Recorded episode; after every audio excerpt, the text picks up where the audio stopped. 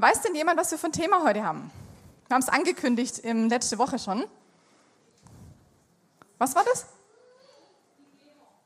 Genau, wir, wir gehen, genau. Ähm, wir sind äh, heute nochmal bei dieser dritten Beziehung, wollen wir uns nochmal widmen. Wir und die Welt. Auf unserer Ecclesia Homepage haben wir geschrieben, äh, wir als Ecclesia, wir wollen Weltveränderer sein. Wir wollen Gottes Liebe dahin tragen, wo es dieser Liebe bedarf. Und wir sind letzten Sonntag hier schon eingestiegen in diese Beziehung, wir und die Welt. Und ich weiß nicht, wie es euch ging, aber ich fand es echt ein bisschen ungemütlich, auch ein bisschen herausfordernd. So, wir haben angeschaut, Jesu Herz für die Verlorenen. In Lukas 19, Vers 10 heißt es, der Sohn des Menschen ist gekommen, zu suchen und zu retten, was verloren ist. Darum ist Jesus gekommen. Es gibt keinen anderen Grund. Jesus ist gekommen, um das Verlorene zu suchen. Das ist sein Anliegen. Er will, dass das Verlorene gerettet wird. Er ging immer zu den Verlorenen. Er blieb für den Einzelnen stehen. Er hat mit denen Zeit verbracht, mit denen sonst niemand Zeit verbringen wollte. Sein Herz schlägt für die Verlorenen. Und ich wiederhole eine Frage von letzter Woche. Nämlich zeigt sich bei uns irgendwo dieses leidenschaftliche, hingegebene, bis zum Tod gehende Herz Jesu für das Verlorene. Es ist auch nicht besonders verwunderlich, dass Jesus in seinen letzten Worten an seine Jünger in Matthäus 28 uns den Auftrag gibt. Und er sagt, darum geht zu allen Völkern und macht die Menschen zu meinen Jüngern. Tauft sie auf den Namen des Vaters, des Sohnes und des Heiligen Geistes und lehrt sie, alles zu befolgen, was ich euch geboten habe. So aus diesem Auftrag ergeben sich für uns als Gemeinde zwei Sachen. Nämlich wir als Gemeinde, wir sind dazu berufen, zu gehen, so gehet hin in alle Welt und zu senden, macht zu Jüngern. Und Sam hat letzte Woche über das Senden gesprochen. Senden meint, in Menschen zu investieren, sie freizusetzen, sie zu bevollmächtigen, dass sie die Fülle dessen erleben, wozu Gott sie berufen hat. Und wir haben drei praktische Bereiche angeguckt, nämlich unsere Finanzen, unsere Zeit und Investitionen. Wenn ihr letzte Woche nicht da wart, lade ich euch herzlich ein, das nochmal nachzuhören. Weil heute wollen wir uns jetzt dem Gehen widmen. Und Sam hat letzte Woche schon gesagt, es wird ungemütlich. Und es wird es heute tatsächlich auch noch mal ein bisschen. Und ich will auch heute noch mal sagen, es geht überhaupt nicht darum, irgendwie ein schlechtes Gewissen zu machen oder Druck aufzubauen oder irgendwas. So was ich mir wünsche, ist, dass wir diesen Auftrag Jesu uns angucken und es ernst nehmen und sagen, hey, was hat es denn mit mir zu tun? Und wie sieht es denn für mich persönlich aus? Dietrich Bonhoeffer hat mal gesagt, Kirche ist erst dann Kirche, wenn sie für andere da ist. Das heißt, Gemeinde ist erst dann so richtig Gemeinde, wenn wir diese dritte Beziehung auch leben. Wenn wir Gemeinde sind, die senden und wenn wir Gemeinde sind, die gehen. Und deswegen wollen wir uns das zusammen anschauen. Was heißt also gehen für uns als Gemeinde? Wenn du heute gekommen bist und gedacht hast, oh super, also letztes Mal ging es um Senden und das hat mich ja schon ein bisschen herausgefordert, aber gehen, das betrifft mich ja eigentlich nicht so. Das betrifft vielleicht einen Chris Köhl, der dann Haiti sitzt und hier uns einen Text vorliest für unseren Gottesdienst. Oder die Menschen, die nach Albanien gehen. Oder vielleicht auch noch die, die eine besondere evangelistische Gabe haben. Heute kann ich mich zurücklehnen. Dann muss ich dich leider enttäuschen und darf ich dich leider enttäuschen. Was heißt gehen für uns? Geht hin in alle Welt. Und wisst ihr, für uns als Gemeinde, für uns ist Mission mega wichtig. Mission ist echt ein, ein Anliegen von uns. Wir, wir, wir freuen uns mega, dass wir einen Chris haben, den wir ausgesendet haben. Dass wir Leute sind, die sagen, ich spüre, dass Gott was auf mein Herz legt und dass er mich woanders hinsendet. Simon und Tamara, die wir nach Sambia ausgesandt haben. Helmut, der in, in Berlin dient und sonst irgendwo noch auf der Welt.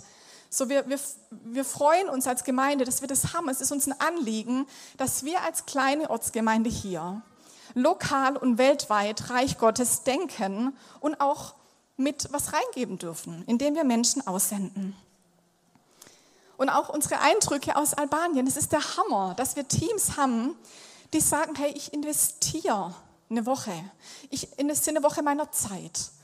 Ich investiere mein Geld und ich gehe woanders hin, um dort zu dienen, um dort von Jesus zu erzählen. Sei es in Albanien oder auch in Berlin, wo wir immer wieder Teams hinschicken. Und ganz ehrlich, mein Herz schlägt total für solche Missionseinsätze. Ich war 18, als ich zum allerersten Mal auf einem Missionseinsatz war und da war nur in Österreich.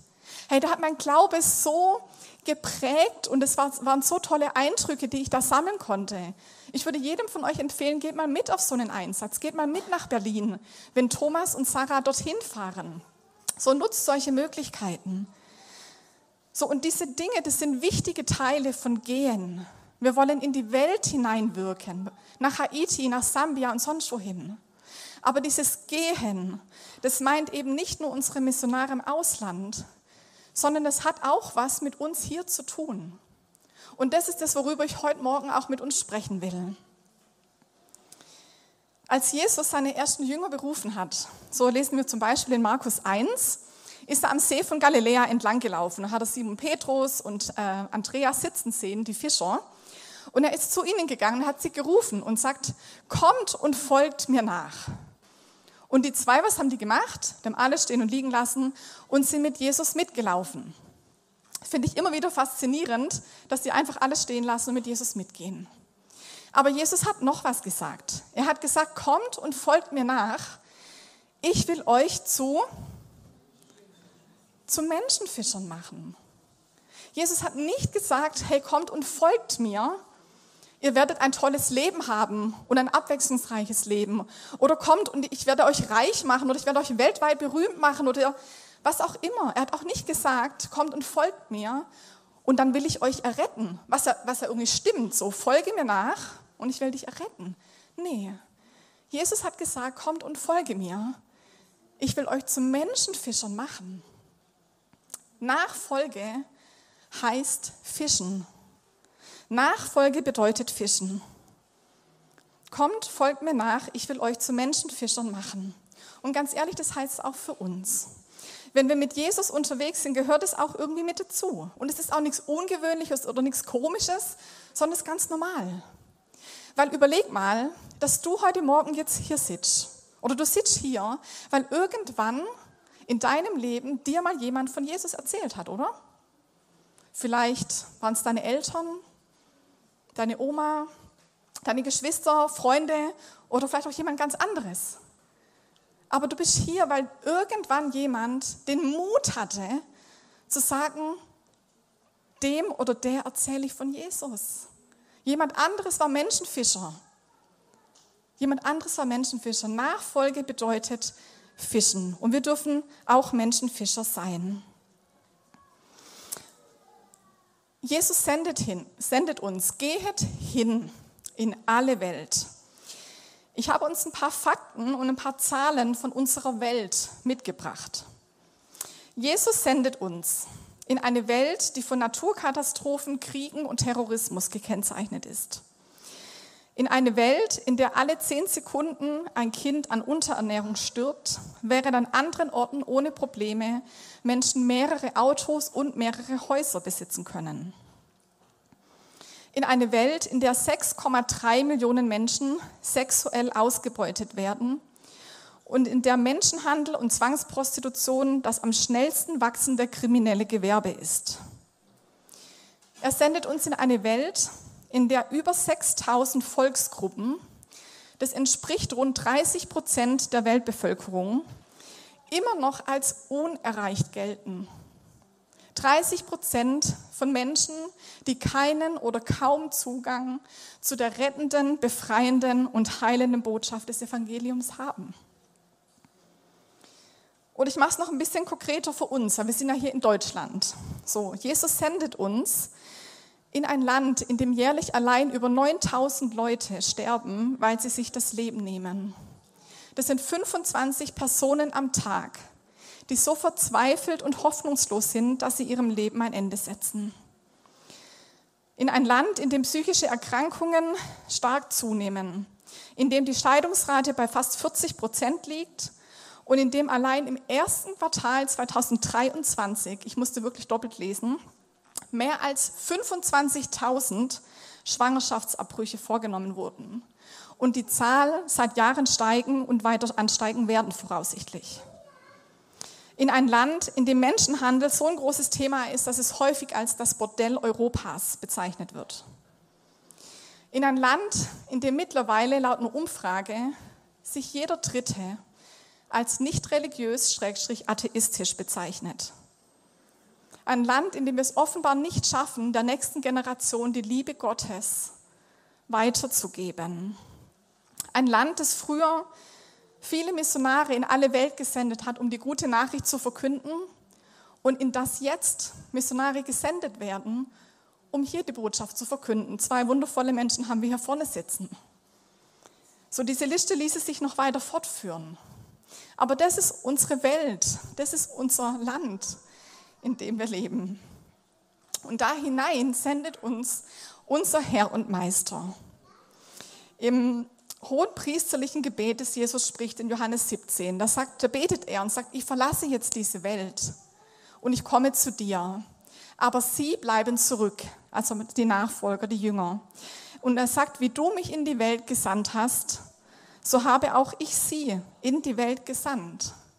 So, wir sind nicht aus der Welt herausgenommen, um irgendwie unser eigenes Ding zu machen, sondern wir sind in die Welt hineingesandt, mitten rein, in unsere Familien, in unsere Nachbarschaften, in die Wirtschaftssysteme, in die Unternehmen, in die Kindergärten, in die Schulen, in die Dorfgemeinschaften und in die Sportvereine.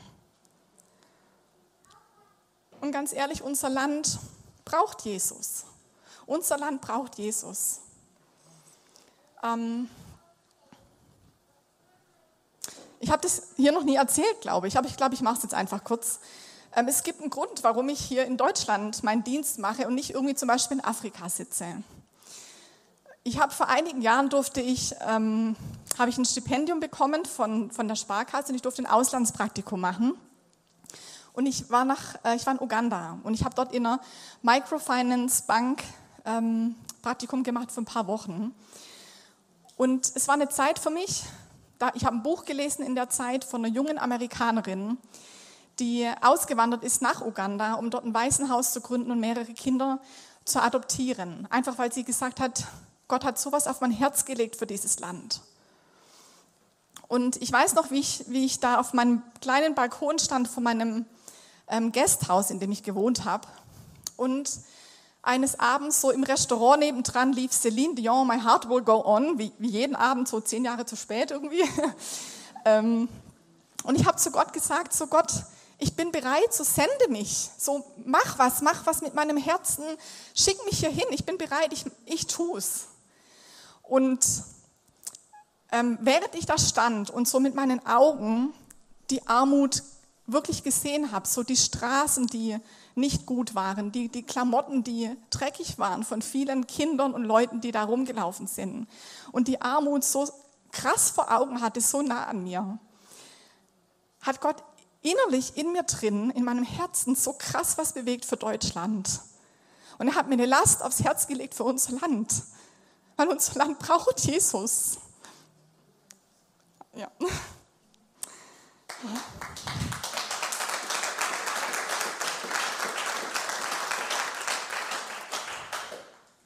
Ich habe gestern zum Jens schon gesagt, ich bin mir nicht sicher, ob ich hier durchkomme, äh, ohne, ohne zu weinen. Genau. Unser Land braucht Jesus. Und ich will uns ganz logisch was fragen. Eine Frage, die sich mir aufdrängt, wenn ich diese ganzen Zahlen und Fakten, die ich uns gerade vorgelesen habe, wenn ich die höre. Da drängt sich mir auf diese Fragen. Wer bringt denn die gute Nachricht in die Welt, wenn nicht diejenigen, die Jesus kennen? Wer erzählt der nächsten Generation von Jesus? Wer lehrt denn der nächsten Generation, was es heißt, Jesus Nachfolger zu sein, Gott zu lieben mit meinem ganzen Herzen und die Mitmenschen zu lieben? Wer bringt denn die rettende Botschaft in unser immer mehr atheistisch werdendes Land?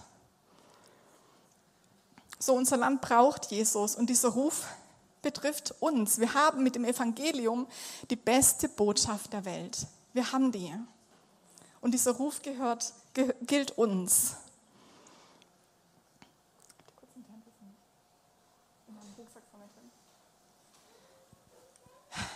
Genau, aber wohin und wie sollen wir denn jetzt eigentlich gehen? Wir sind jetzt hier in Hohenlohe. Wir können jetzt ja nicht losziehen und die ganze Welt verändern.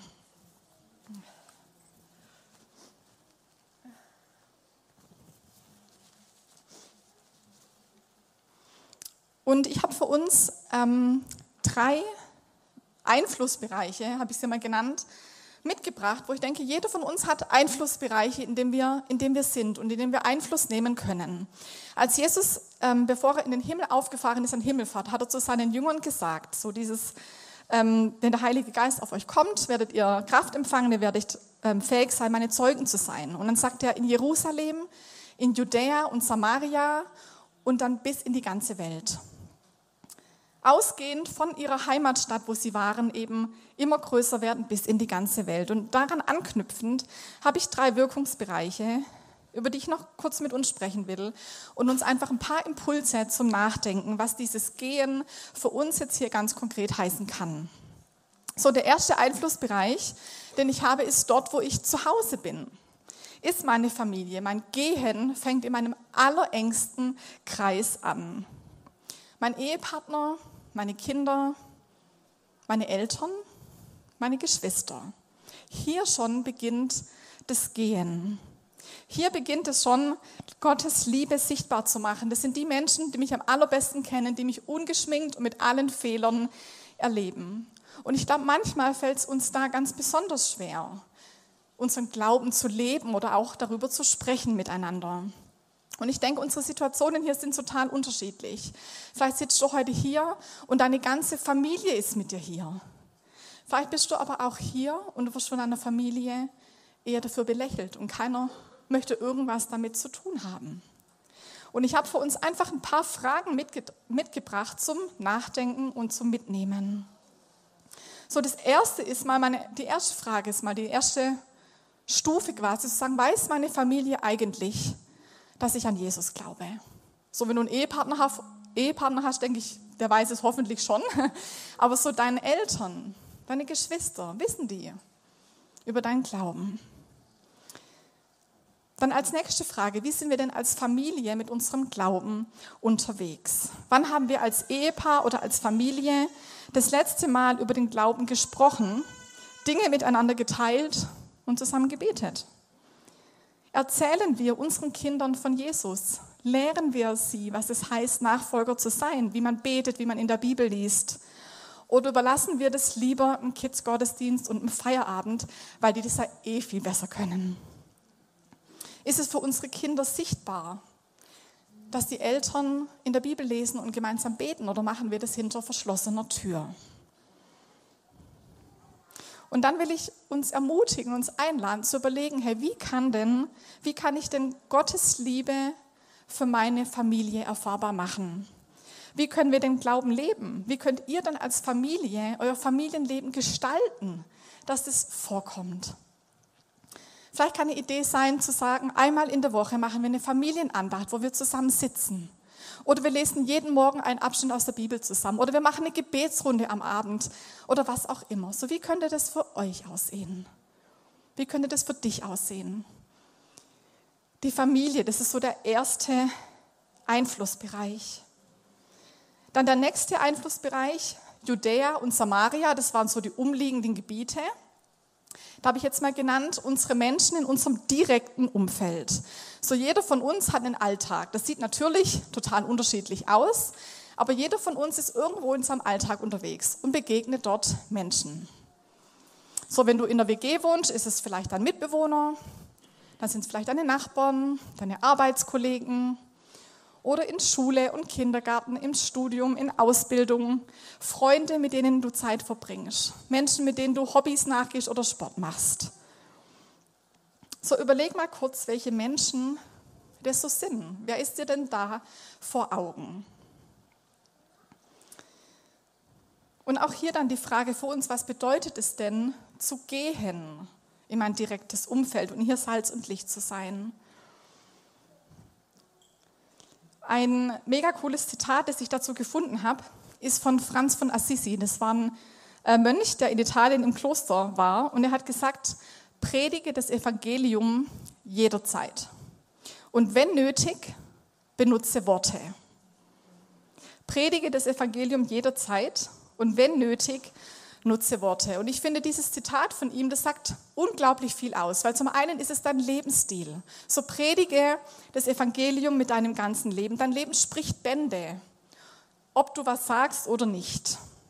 Die machtvollsten Predigten benötigen oft keine Worte, sondern es ist unser Lebensstil, es ist unser Verhalten, es ist unser Charakter, unsere Hoffnung und Liebe und die Werte, mit denen wir leben, die einen Unterschied machen. Wenn Leute sehen, wie wir miteinander umgehen, wie wir hilfsbereit sind, wie wir mit anpacken, gastfreundlich und großzügig sind, wie wir unsere Kinder erziehen, wie wir Hoffnung haben in aussichtslosen Situationen, wie wir Liebe zeigen, wie wir bei Geschwätz nicht mitmachen, wie wir Fehler und Schwächen zugeben und mit denen von anderen umgehen, wie wir, wie wir um Vergebung bitten und wie wir selber vergebungsbereit sind. All diese Dinge machen einen riesigen Unterschied. Und dann kommen vielleicht Leute und sagen, hey, wie, wie kannst du das machen? Wie geht es, dass du in so einer Situation noch so fröhlich bist, dass du in so einer Situation noch so liebevoll bist? Wie geht es, dass du Hoffnung hast in, deinem, in deinen Umständen? Wie geht es, dass du Person XY vergeben kannst nach all dem, was passiert ist und so weiter? All diese Dinge machen einen riesigen Unterschied. All diese Dinge lassen dein Licht leuchten vor den Menschen und sie zeigen ein Stück Königreich hier auf der Erde. So predige das Evangelium mit deinem Leben und wenn nötig, nutze Worte.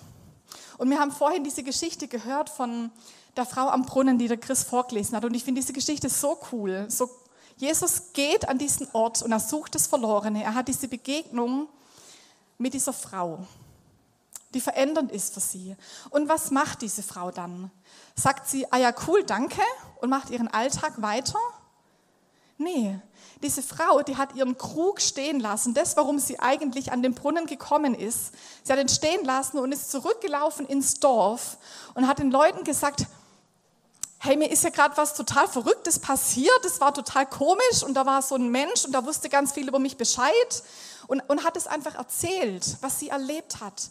Und dieses Zeugnis, das sie geteilt hat, war so ansprechend für die Leute, dass die losgelaufen sind und Jesus zu, zu, selber zu erleben und selber zu erfahren.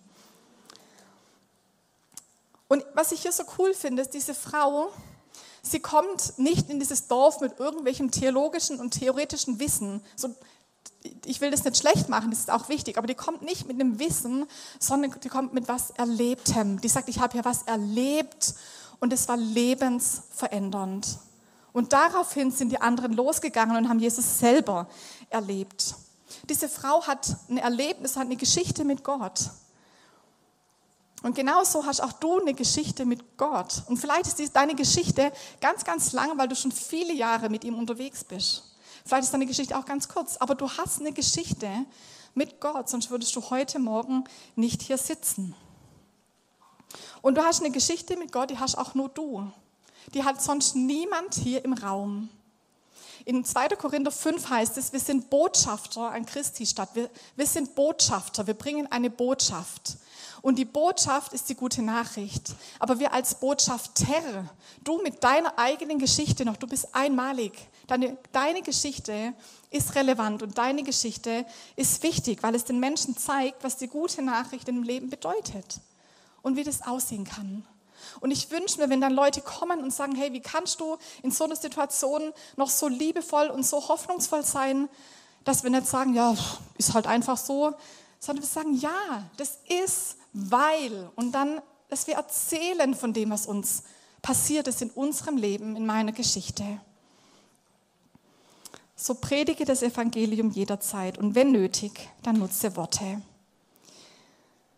So, und unser dritter Einflussbereich, den wir haben, ist unsere Gesellschaft, sind unsere Ortschaften, in denen wir leben. So wir als Gemeinde, wir als Christen, wir sind Teil einer Gesellschaft.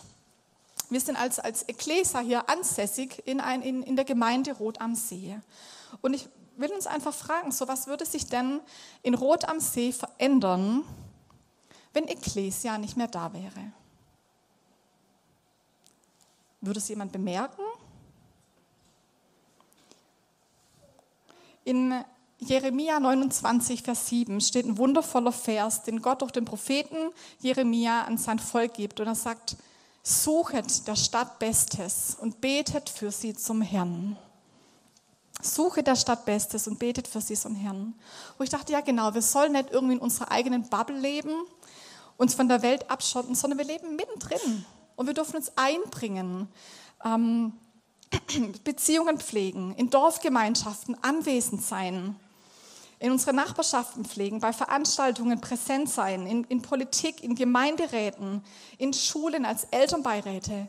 Da sollen wir präsent sein, wir sollen gesellschaftsrelevant unterwegs sein aber dann gleichzeitig auch diese gesellschaftlichen Probleme, von denen wir vorhin auch gehört haben. So, welche Not gibt es denn in meinem Ort? Wo können wir denn als Gemeinde, wo kann ich denn als Jesus-Nachfolger mich investieren und mich einbringen? Wie kann ich mich zum Beispiel einsetzen gegen Menschenhandel? Und da will ich uns auch ermutigen, uns echt aktiv einzubringen. Suche der Stadt Bestes und betet für sie zum Herrn. Sucht das Beste für die Gemeinde Rot am See, sucht das Beste für die Gemeinde Blaufelden und für Wirnitz und für unser Land. Das sind jetzt einfach mal drei ganz konkrete Bereiche, wo ich uns einfach ein paar Impulse mitgeben wollte, auf die wir Einfluss nehmen können, wo wir gehen ganz praktisch werden lassen können. Unsere Familie, die wir selber aktiv gestalten, unser direktes Umfeld, wo wir mit Wort und Tat Gottes Liebe zeigen können. Unsere Gesellschaft, in die wir uns einbringen können, wo wir gesellschaftsrelevant unterwegs sein dürfen. Jesus ruft uns und sagt, komm, folge mir nach. Ich möchte dich zu einem Menschenfischer machen. Womit beginnt es denn jetzt?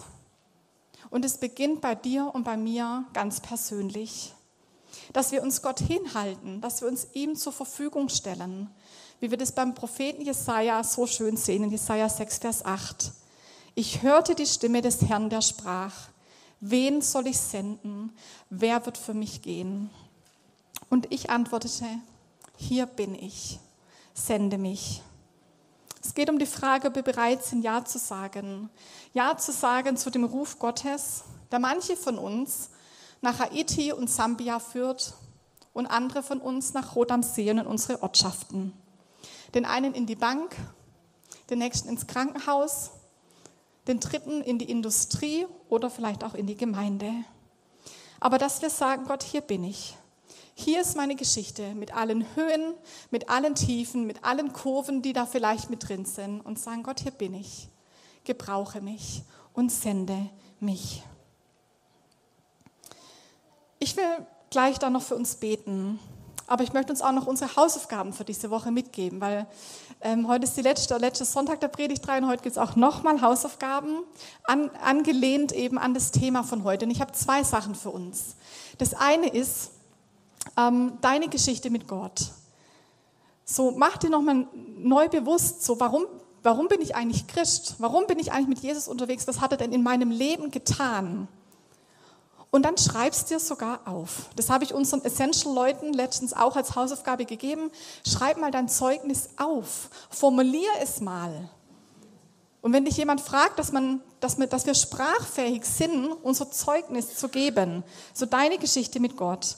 Und das Zweite ist, so wähle dir einen von diesen drei Kreisen aus. Familie, mein Umfeld oder die Gesellschaft. Such dir einen aus, wo du sagst, okay, diese Woche, da will ich was anders machen. Da will ich was verändern und da will ich Gottes Liebe ganz praktisch leben. Und es kann total unterschiedlich aussehen. Vielleicht sagst du in deiner Familie, okay, wir machen mal eine Familienandachtszeit zusammen oder in deinem Umfeld, wenn es morgen darum geht, was am Wochenende so los war auf der Arbeit, dann nicht nur vom Eisessen heute Nachmittag zu erzählen, sondern zu sagen, hey, ich war da im Gottesdienst und da gehe ich übrigens jede Woche hin.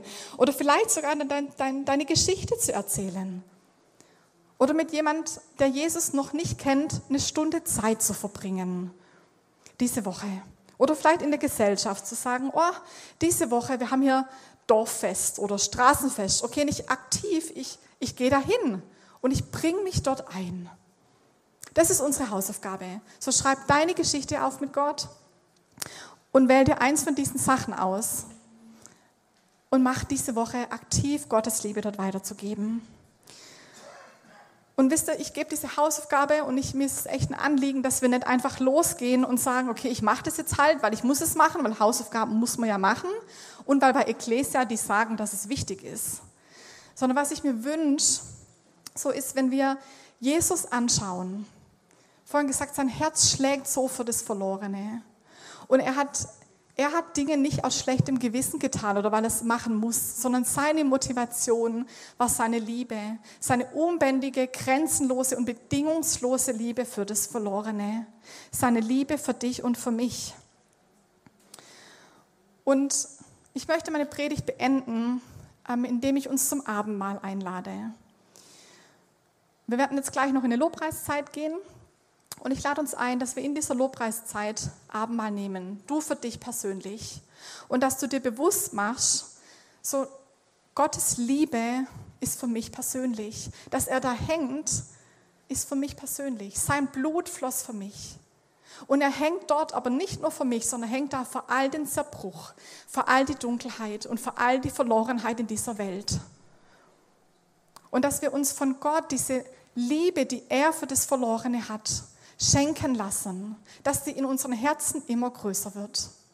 Dazu will ich uns einladen. Ähm, ich bete jetzt gleich und dann werden wir eben Lobpreiszeit gehen. Und dann geht einfach, ich habe hier eine Station aufgebaut und wir haben hinten eine Station aufgebaut. Geht einfach während dem Lied dorthin, nehmt euch das Abendmahl und nehmt es für dich ein und sagt wirklich bewusst, es ist für mich und ich will mir diese Liebe Jesu für die Verlorenen nochmal ganz neu geben lassen oder einfach in mir größer werden lassen. Und dafür will ich jetzt auch beten. Ja, Jesus, du, du liebst uns so sehr und wir sind so dankbar für deine Liebe. Diese Liebe, die für das Verlorene geht, die alles zurücklässt, die die 99 zurücklässt, die alles auf den Kopf stellt, um das Verlorene zu finden. Deine Liebe, die mir nachgeht, die uns nachgeht, jedem Einzelnen. Wir sind so dankbar dafür. Und Gott, siehst, wie wir hier sitzen heute Morgen und wir, wir halten uns dir echt hin, Gott, und sagen dein Herz für die Verlorenen. Gib uns, gib uns deine Liebe für die Verlorenen. Mach es in unserem Herzen immer größer, dass, uns, dass unsere Liebe wachsen darf für unsere Nachbarschaften, für die Menschen, mit denen wir tagtäglich zu tun haben, dass deine Liebe wächst in uns dass deine Liebe wächst für unsere Gesellschaft, für, unsere, für unser Land, für Nöte, die da sind. Gott, wir wollen nicht Dinge tun einfach aus einem Aktivismus raus, weil wir Dinge tun müssen, sondern dass sie wirklich aus einer Motivation der Liebe geschehen. Gott, weil wir eine Not sehen, weil wir eine Verlorenheit sehen und spüren und eine Liebe dafür bekommen. So Herr, wir danken dir für dein Blut. Wir danken dir, Gott, für deinen äh, Jesus, für deinen Leib, den du gegeben hast für uns. Und wir bitten Gott, dass diese Liebe in uns immer größer werden.